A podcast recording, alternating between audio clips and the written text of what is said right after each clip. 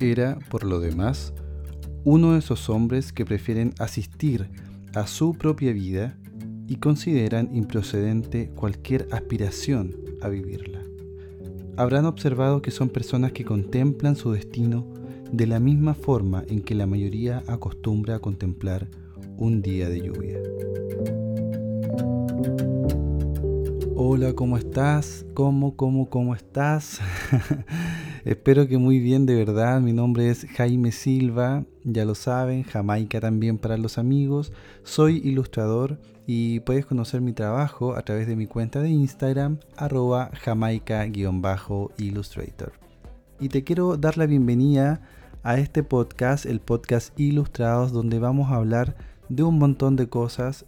Es una conversación súper, súper diversa, súper miscelánea pero también súper necesaria porque soy un convencido que de vez en cuando es rico sentarse a conversar, arreglar un poquito el mundo, sacar el tejido, sacar el pisco sour, el mate, lo que sea, y pasarlo bien, pasarlo bien un rato.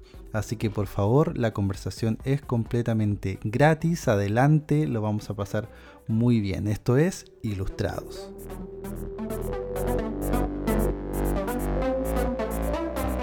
Sabes, hay cosas en la vida que uno tiene claras desde pequeño. Y no digo que todos tengamos las cosas súper claras, porque también difícilmente es así. Pero hay otras ocasiones en que sí, y me refiero a esa pasión, esa llama o ese talento o vocación que define tu vida desde que eras un niño.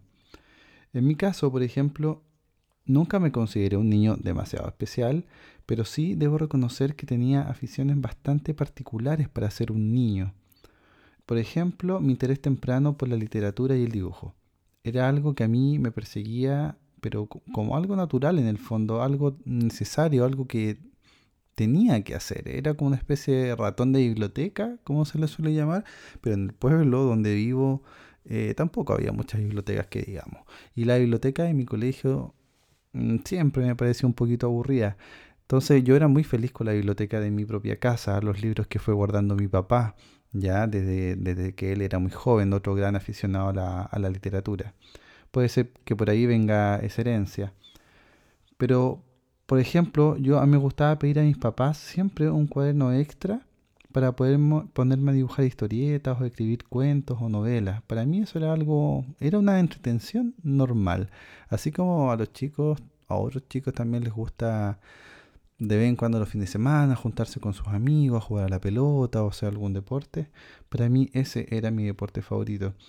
Hoy en día me encuentro escribiendo, por ejemplo, mi, primera novela gráfica y curiosamente mis primeros encargos como ilustrador han sido para portadas de libros. O sea, los libros, siempre el eje conductor de mi vida. Y ya van cinco bestsellers a los que ya les he dibujado la portada y la contraportada puedes ver esto en mi feed de, en el feed de mi Instagram, Jamaica-Illustrator. Y hablo de esto porque es curioso cómo el destino te va dando ciertas pautas o señales para hacerte entender cuál es tu camino correcto, o cuál es en el fondo tu propósito de vida, o cuál es tu divina obsesión, como lo, lo llamaría Alain, mi mentor.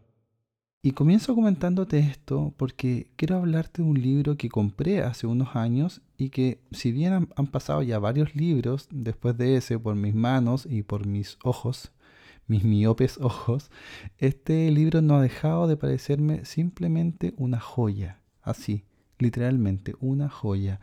No solo por su narrativa, sino por su ilustración, porque estoy hablando básicamente de la edición ilustrada. Hablo del libro Seda del escritor y licenciado en filosofía italiano Alessandro Barico. Alessandro Barico nació en Italia, en Turín, en el año 1958 y actualmente él tiene 61 o 62 años por ahí y ha publicado 11 novelas y ha participado incluso en cine. Y bueno, mi intención no es darte una biografía de él porque eso lo pueden encontrar fácilmente por internet. De hecho, si buscas en internet y en muchas páginas tú vas a poder encontrar que el libro Seda ha sido uno de los libros más famosos que él tiene dentro de toda su carrera y que en el fondo lo catapultó al éxito internacional. El libro Seda fue publicado originalmente en el año 1996 solo como novela. El texto me refiero, sin, sin imágenes. Y eso ya fue todo un éxito. En el año 97, 1997, este, o sea, un año después, este libro ya se estaba traduciendo al español. Luego, en el año 2012, se hizo una edición ilustrada y la editorial Edition Ticina crea una versión ilustrada dando a Rebecca Dautremer la increíble tarea de plasmar en imágenes el espíritu de la novela. O sea, imagínate qué gran tarea que a ti como ilustrador lleguen y digan, oye, léete este libro por favor, rescata su esencia e ilústrala. O sea, una tarea realmente titánica, porque en el fondo tienes que meterte en la cabeza no solamente del, del, del escritor, sino de los personajes. Bueno, el resultado es el que te quiero comentar ahora, que es sobre la edición específicamente ilustrada del libro SEA, que es lo que, como yo lo denomino en este podcast, el libro de las pasiones, y ahora lo vas a entender. Igual hay que reconocer que suena extraño hablarte en un podcast de algo que es tan visual como la ilustración, pero bueno, acá también entra en juego mi, mi tarea como narrador para llevar a tus oídos la impresión que me ha dado leer y ver este libro porque el trabajo que ha hecho Rebeca Dautremer es tan hermoso y meticuloso que logra insertarse en el mundo descrito por Alessandro Barico sin perder su propio estilo. Y bueno, si tú buscas en internet también, buscas el trabajo de Rebeca Dautremer, te, te vas a dar cuenta que es un trabajo con un sello muy particular. Y aquí es, es lindo cómo se da esta unión entre ambas corrientes del arte, entre la literatura y la ilustración sin llegar a ser un cómics. De hecho, se crea una novela, una novela gráfica y aquí el matrimonio es pero precioso e indisoluble, lo diría yo, de esta forma, así sin temor a exagerar. Y debo reconocer que he visto varios libros ilustrados que han sido intentos bastante fallidos entre literatura e imagen. Y estoy seguro que tú también te has cruzado con más de alguno de esos libros, como que no te calza mucho ¿por qué me están dibujando esto si me están describiendo esta otra cosa? Como que el ilustrador venía pensando otra cosa y no se leyó muy bien la novela. Pero es algo que afortunadamente acá no ocurre y ocurre exactamente lo contrario. El libro comienza presentando tres ilustraciones en tres dobles planas y en tres estilos muy distintos. El primer dibujo técnicamente bien elaborado muestra a un hombre sobre una rueda que aparentemente hace funcionar una máquina.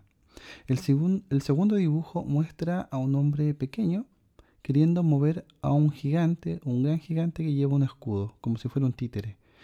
Y el tercero es una especie de collage donde se muestra la gran cabeza de un hombre sobre una multitud de figurillas pequeñas, como de enanitos, de hombres diciendo pum pum, así como con esta onomatopeya como de disparo, pum pum.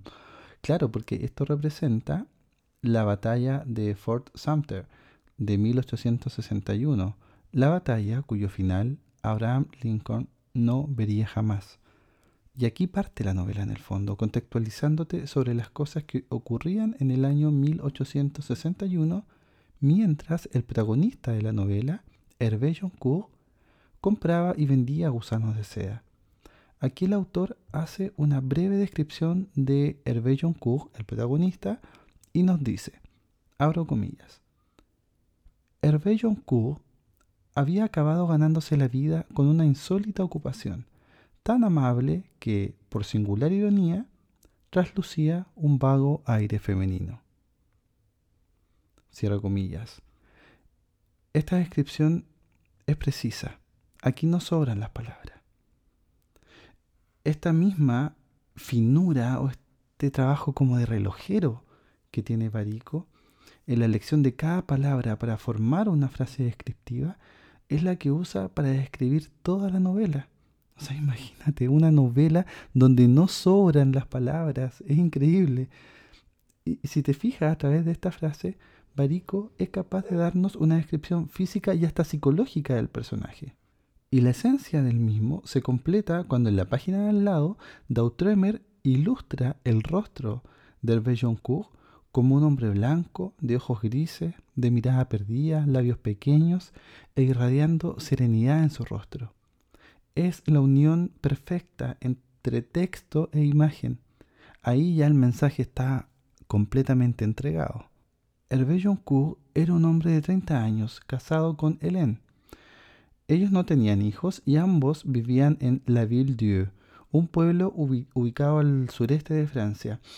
Si La Ville-Dieu hoy en día es un pequeño pueblo, tranquilo, con la serenidad de los pueblos rurales donde aparentemente no pasa nada, imagínate cómo debió haber sido en el año 1861.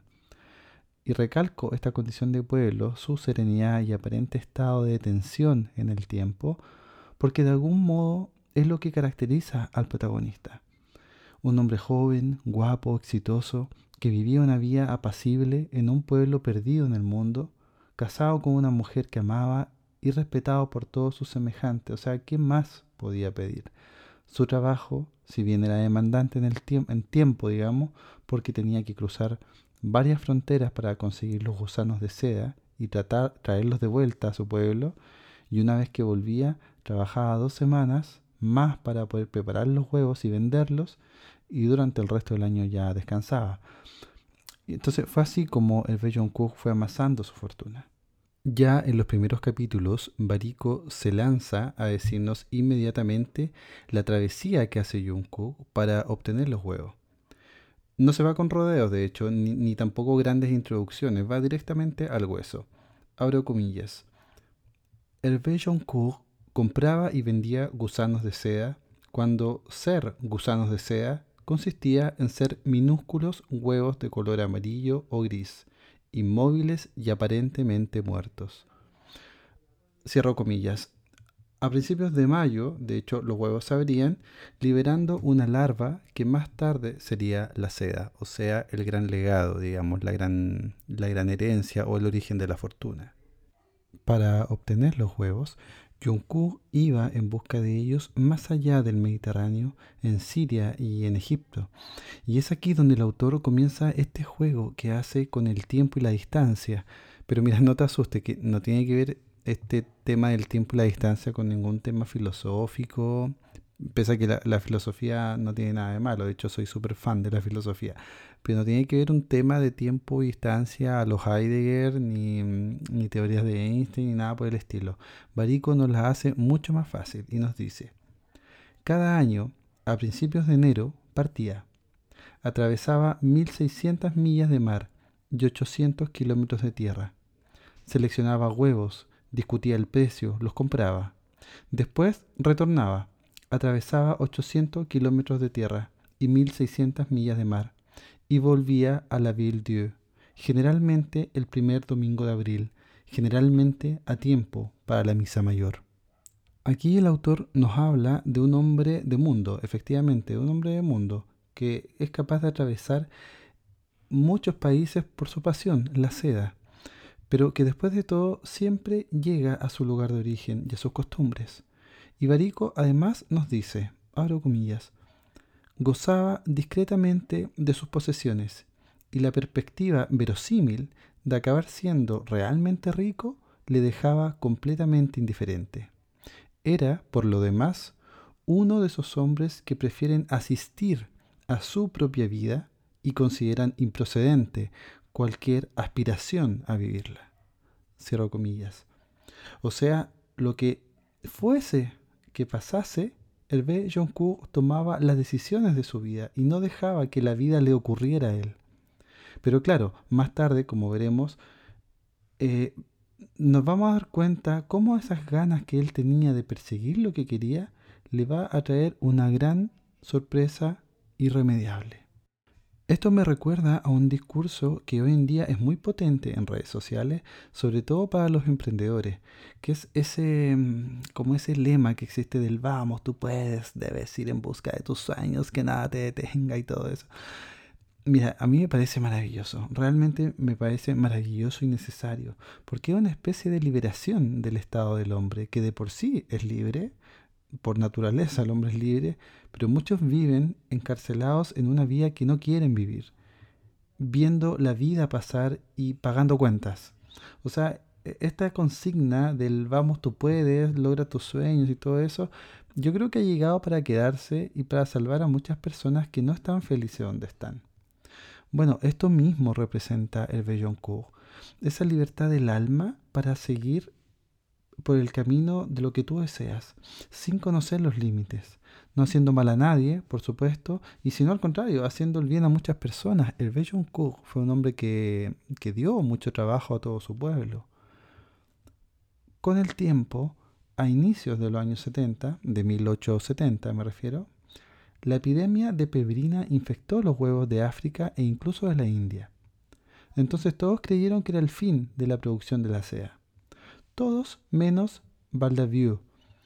Este es un personaje que resulta ser una especie de hado padrino de John Cook, un empresario que también era obstinado y perseverante, y él le propuso a John Cook ir hasta Japón para conseguir los gusanos de seda, cuando Japón aún era desconocido para casi todo el mundo.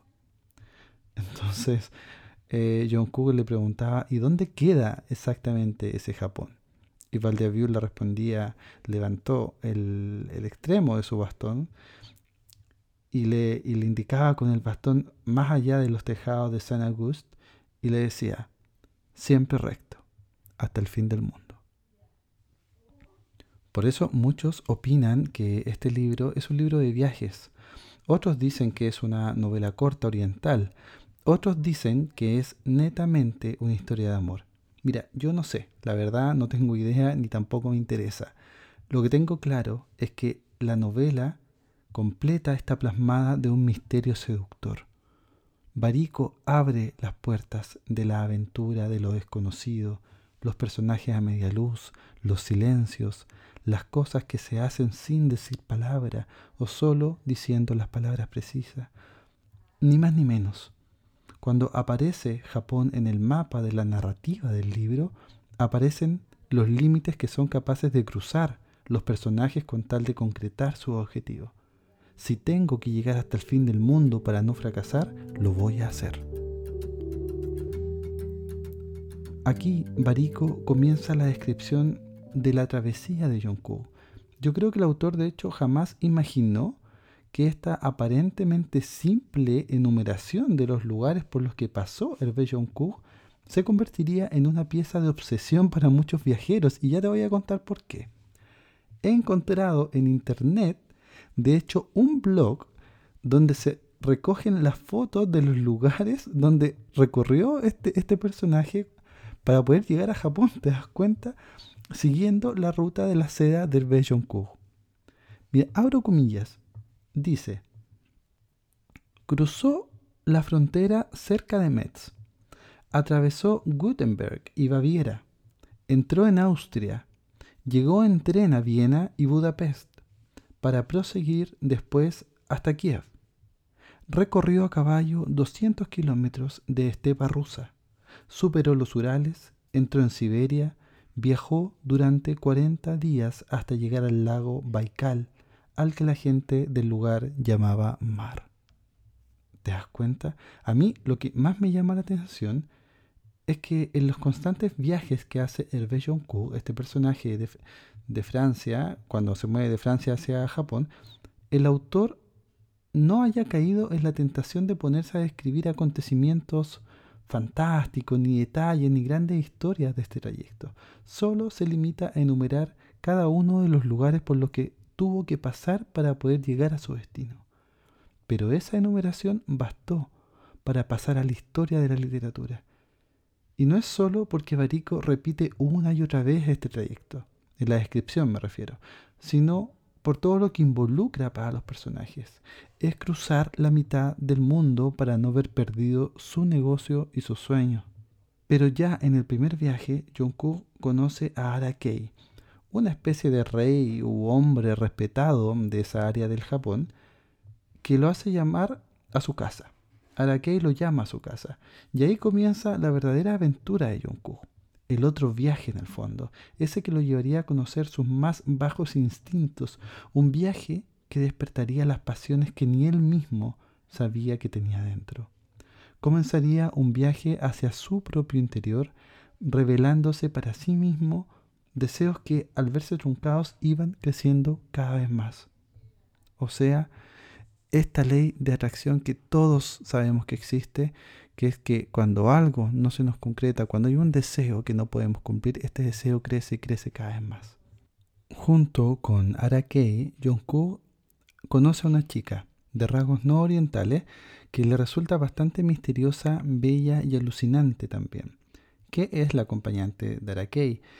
Dentro de la descripción de, los, de las escenas y sobre todo de esta primera escena donde se reúne Jungkook, Arakei y esta chica, Bariko nos conecta con un silencio que es muy propio de la arquitectura y de la cultura oriental. Yo creo que todos tenemos esa imagen algo zen, suave, como casi etérea de las personas que se mueven en estos espacios minimalistas casi sin tocar el suelo y en un silencio que es bastante abismante.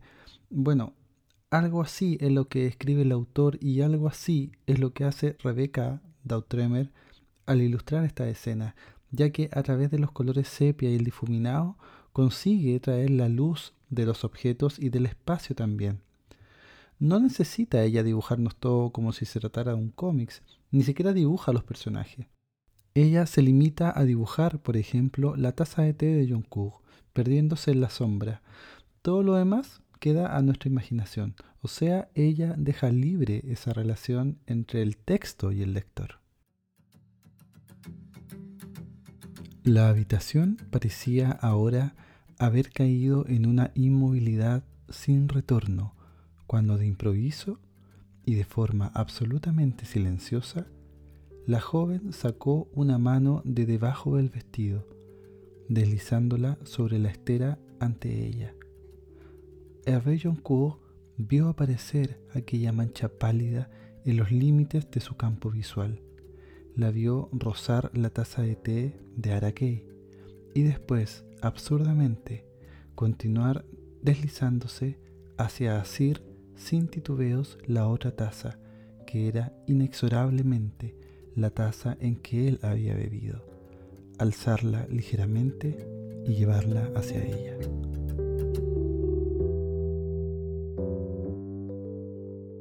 Luego de unos días ya compartiendo con Arakei, Jungkook parte de vuelta a su pueblo y comienza entonces la travesía de vuelta, por los mismos lugares, pero de vuelta. Baldaviu le preguntó ¿cómo es el fin del mundo? Y Jungkook le dijo, invisible. Luego de eso comenzaron los años de más riqueza. Jungkook se compró entonces unos acres de tierra y comenzó el diseño de un parque inmenso donde se imaginó que sería leve y silencioso pasear. Lo imaginaba invisible como el fin del mundo. Es aquí donde el protagonista entonces comienza a materializar su obsesión este deseo que nace en él y que lo lleva hasta un descontrol, pero no es un descontrol como de acciones, digamos, no es un descontrol físico, como de salir gritando como un, como un energúmeno, sino que es un descontrol emocional. El dejarse llevar completamente por ese sueño y ese deseo de tener lo que tiene Arakei en el fondo, incluyendo a esa mujer. Esta sutileza de la obsesión naciente de Jungkook se ve reflejada solamente en su sueño del parque, como un pequeño Japón en la Ville Luego de eso, Jungkook hace un segundo viaje a Japón recorriendo los mismos lugares que antes se habían enumerado. En Japón se vuelve a encontrar con todo el ambiente misterioso y sereno que lo, lo pudo seducir en su primer viaje te quiero contar que las tres veces que he leído este libro, las tres veces ha evocado en mí la luz de la cultura oriental. ¿Y a qué me refiero con la luz de la cultura oriental? Mira, verás, yo soy arquitecto. Desde que estudiaba en la universidad vi también la diferencia en la forma de concebir un edificio para los orientales, que es muy distinta a cómo la concebimos nosotros los occidentales.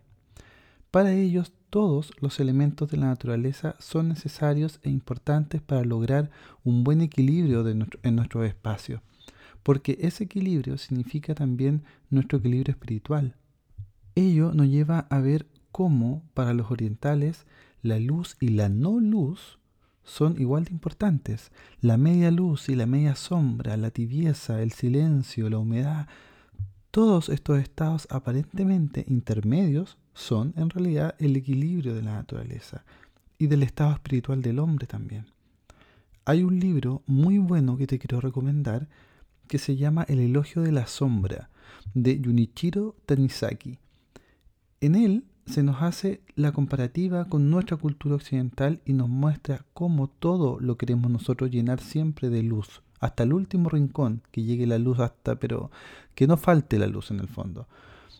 ¿Por qué? Porque la luz tiene una connotación muy positiva y lo oscuro tiene una connotación negativa. Por eso tratamos de negar la oscuridad. Incluso de noche, artificialmente, tratamos de matar la oscuridad. Bueno, toda esa luz y no luz de que es tan propia de la cultura japonesa principalmente y que conduce a un estado espiritual más elevado y contemplativo, es lo que Bariko rescata al momento de narrar. Y es por eso quizá que muchos críticos dicen que esta es una fábula oriental.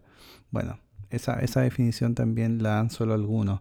El asunto es que en esa dinámica sinuosa y de media luz es que Jungkook descubre la pasión de una mujer a la que no ve porque ella le venda los ojos, pero que él está seguro de que es ella, la mujer de rasgos no orientales, o sea, la mujer de Arakei.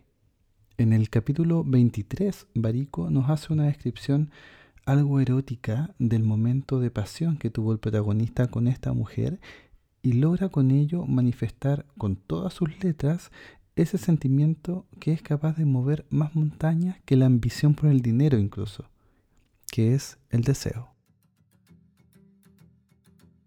Hervé Jungkook sintió resbalar el agua por su cuerpo, primero sobre las piernas y después a lo largo de los brazos y sobre el pecho. Agua como aceite y un silencio extraño a su alrededor. Sintió la ligereza de un velo de seda que descendía sobre él y la mano de una mujer, de una mujer que lo secaba acariciando su piel por todas partes, aquellas manos y aquel paño tejido de nada. Él no se movió en ningún momento, ni siquiera cuando sintió que las manos subían por los hombros, hasta el cuello y los dedos. La seda y los dedos subían hasta sus labios y los rozaban una vez, lentamente, y desaparecían. Al día siguiente, Jungkook nuevamente partió de vuelta a su casa siguiendo el mismo recorrido, pero él ya no era el mismo. Ahora parecía poseerlo ese deseo con el cual tenía que ahora convivir, como si fuese, no sé, una maldición. Porque ese encuentro sexual que él tuvo no hizo más que en el fondo exaltar ese deseo aún más. En La Ville Dieu abre el pequeño papel que esta mujer le dejó a él en este encuentro que tuvo, se lo le pasó el papel en la mano y ahí lo abre y se da cuenta que está escrito en japonés. Y él obviamente no sabía traducirlo. Y aquí comienza una especie de tercera etapa, donde Jungkook trata de resolver el misterio del papel, pero se encuentra con más misterios todavía. En el papel, la mujer con la cual estuvo le pedía que volviera, porque si no lo hacía, ella moriría. Si bien Jungkook siguió su afable vida amando a su mujer o creyendo o queriendo hacerlo así, no sé, dentro de sí su sentimiento de inquietud por esa mujer y por la magia que despertaba todo lo que la rodeaba, ese deseo crecía y esa inquietud en el fondo crecía cada vez más. Entonces un deseo y una pasión reemplaza a la otra y no te deja ver lo que realmente tienes o has sido capaz de, conseguir en la vida. Como uno de esos deseos que no se te ha podido cumplir hace, surge en ti como una especie de, como te decía, una especie de maldición. Te obsesionas con ese deseo e inventas también cómo poder satisfacerlo. Así, Jungkook vuelve a Japón, pero esta vez solo logra mirar a la chica, no estar con ella. Luego vuelve de vuelta a su pueblo, la Ville-Dieu, y sigue amando a su mujer como siempre lo ha hecho. Pero luego comienza la guerra en Japón. Y aquí Bariko nos ubica en el año 1864, que es cuando Jungkook parte por última vez a Japón. La guerra de la que nos habla Bariko es la guerra de Bochim, una guerra que comenzó a gestarse años antes por el descontento del emperador hacia el shogun Tokugawa Yoshinobu. Así se, así se llama, me cuesta pronunciarlo un poco. Entonces había un descontento hacia este shogun Esto porque Japón venía abriendo sus relaciones comerciales con otros países extranjeros. Entonces ya Japón estaba empezando a dejar de ser esta isla olvidada del fin del mundo. Y es justamente este descontento social y xenófobo el que llevó al fin del shogunato, o a los siglos del shogunato en el fondo que, que gobernaron Japón, mediante una guerra civil. Esto obviamente afectó a nuestros personajes y al mismo Hervé Joncourt, que venía lidiando con una guerra interna y silenciosa desde el primer viaje a Japón. Si bien antes de partir a su último viaje a Japón, Yoku ya se venía, no sé, como un poco perdido, refugiándose en este proyecto de su parque, su pequeño Japón en su casa, a la vuelta de este ya no sabía qué hacer. O sea, sin gusanos de seda, sin mujer misteriosa, sin Japón. A Valdeview, que este hado padrino que yo lo denominé, recuérdenlo, este, este señor que lo instó a, a, ir a Japón en busca de los gusanos de seda, le llegó a contar sobre esa mujer. Y le dice, ni siquiera llegué a oír nunca su voz. Y al cabo de un momento le dice, es un dolor extraño. Y en voz baja dice, morir de nostalgia por algo que no vivirás nunca. Esto que nos dice el Belloncourt no es más que la manifestación del deseo inconcluso cuando se convierte en fracaso. Cuando ese deseo que no pudiste concretar con la persona que querías hacerlo, tu inconsciente lo sabe muy bien, fracasaste. Pero tu sentido de negación le pone otros nombres le pones dolor, indiferencia, madurez, ¿no? Si aprendí a convivir con esto. Es verdad, aprendes a vivir con eso, pero con otros nombres, una especie como de duelo al que te acostumbras. ¿A cuántos no les ha pasado tener un deseo insatisfecho? Una persona que se volvió imposible por esa jugarreta del destino y que lo cegó por mucho tiempo. Algo que, por más que intentes ocultar, siempre vuelve a ti a enrostrarte lo que no pudiste ser. Estaba en ese momento de introspección Hervé Joncourt cuando él recibe una carta de siete hojas escritas en japonés. Va donde la mujer que le ayuda a traducir y en ella había una descripción sexual explícita, pero hermosa e intensa también del encuentro sexual que él tuvo con esa mujer a la cual nunca vio porque esta mujer le, vendó los ojos.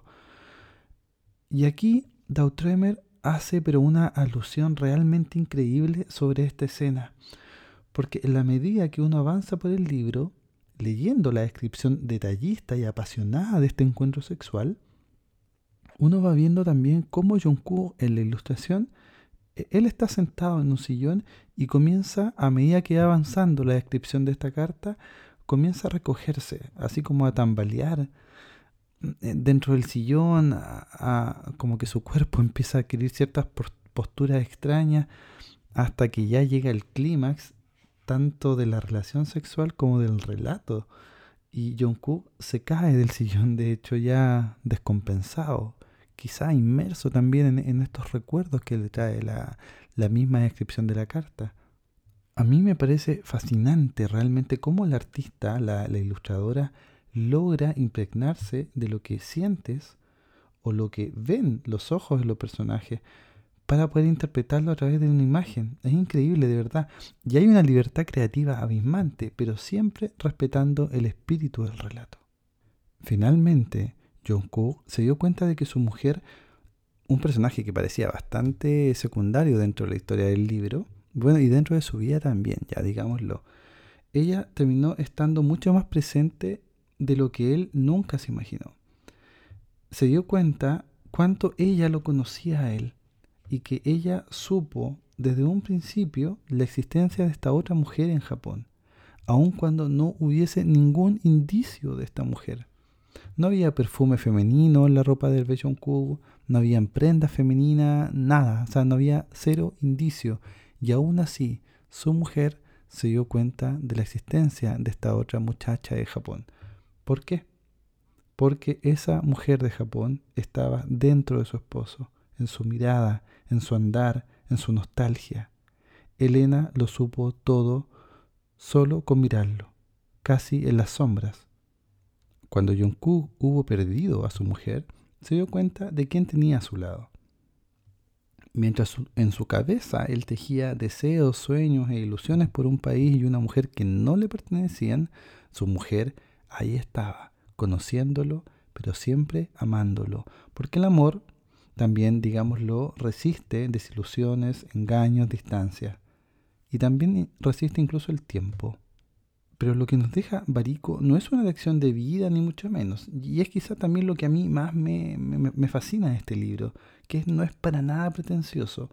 Cuando leemos el final de este personaje, nos damos cuenta de que la vida sigue y todo puede llegar a ser un episodio, pero no por eso menos trascendental. Las demás elucubraciones que podemos sacar de aquí corren por cuenta nuestra. Barico no pretende hacer una apología de esto y es lo que se agradece también, no se trata de dejar un final abierto, se trata de, en el fondo, contar lo que es preciso, lo que es justo y necesario contar, como lo hizo desde el primer capítulo, desde las primeras líneas cuando yo te decía que ninguna palabra sobra. Es por ello que llegó a hacerse incluso una película de esta novela, porque no va por la extensión del relato, sino por su intensidad la misma intensidad con la que vivieron sus personajes, la misma intensidad que nos deja pensando en cómo tenemos que vivir con nuestros deseos, con nuestros fracasos y también con nuestras obsesiones. Y cómo siempre hay alguien que nos conoce tan bien que es capaz de leernos sin que digamos una sola palabra. Hasta aquí el podcast de hoy. Eh, solo quiero agradecerte el tiempo que tuviste para poder escuchar este pequeño relato. Em, realmente bueno, bueno estarse mirando un poco y, poner atención a nuestros propios deseos, nuestras propias obsesiones y dónde ponemos el ojo también, dónde ponemos el ojo de las cosas que y las personas que valoramos y realmente valoramos lo que tenemos o esperamos a perder ciertas personas o ciertas cosas para poder valorarlo. Y, hasta dónde somos capaces de llegar también por un sueño, por un sueño grande, qué tantos límites, qué tantas fronteras somos capaces de cruzar con tal de conseguir lo que queremos. Así que te mando un abrazo gigante, espero que haya sido una excelente, excelente, excelente compañía para ti. Y nos vemos en un próximo episodio. Te mando un abrazo, chao, chao.